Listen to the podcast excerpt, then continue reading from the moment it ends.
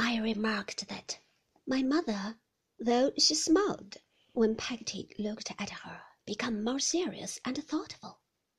I had seen at first that she was changed.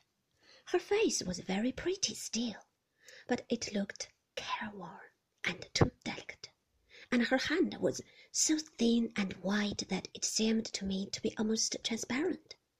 But the change to which I now refer was superadded to this. It was in her manner, which became anxious and fluttered. At last she said, putting out her hand and laying it affectionately on the hand of her old servant. Peggotty, dear, you are not going to be married? Me, ma'am? returned Peggotty, staring. Lord bless you, no. Not just yet, said my mother tenderly. Never, cried Peggotty. My mother took her hand and said, Don't leave me, Peggotty. Stay with me. It will not be for long, perhaps. What should I ever do without you? Me leave you, my precious, cried Peggotty. Not for all the world and his wife. Why, what put that in your silly little head? For Peggotty had been used of old to talk to my mother sometimes like a child. My mother made no answer except to thank her, and Peggotty went running on in her own fashion. Me leave you? I think I see myself. Peggotty go away from you? I should like to catch her at it. No, no, no, said Peggotty, shaking her head and folding her arms. Not she, my dear. It isn't that there some cats that would be well enough pleased if she did, but they shan't be pleased. They shall be aggravated. I'll stay with you till I am a cross, cranky old woman, and when I am too deaf and too lame and too blind and too mumbly for want of teeth to be of any use at all, even to be found fault with, then I shall go to my Davy and ask him to take me in.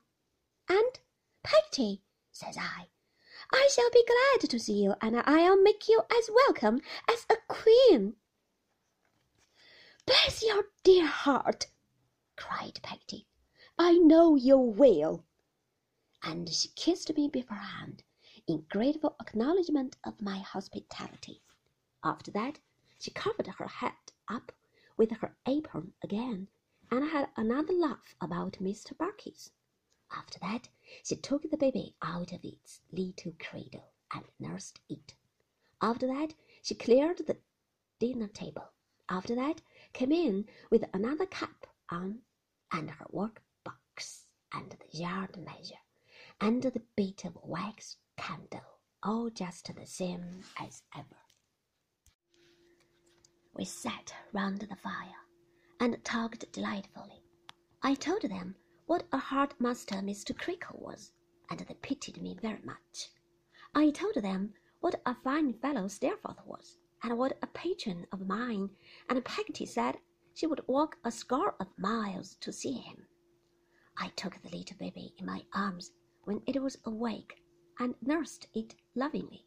When it was asleep again, I crept close to my mother's side, according to our old custom, broken now a long time, and sat with my arms embracing her waist, and my little red cheek on her shoulder and once more felt her beautiful hair drooping over me, like an angel's wing, as I used to think, I recollect, and was very happy indeed.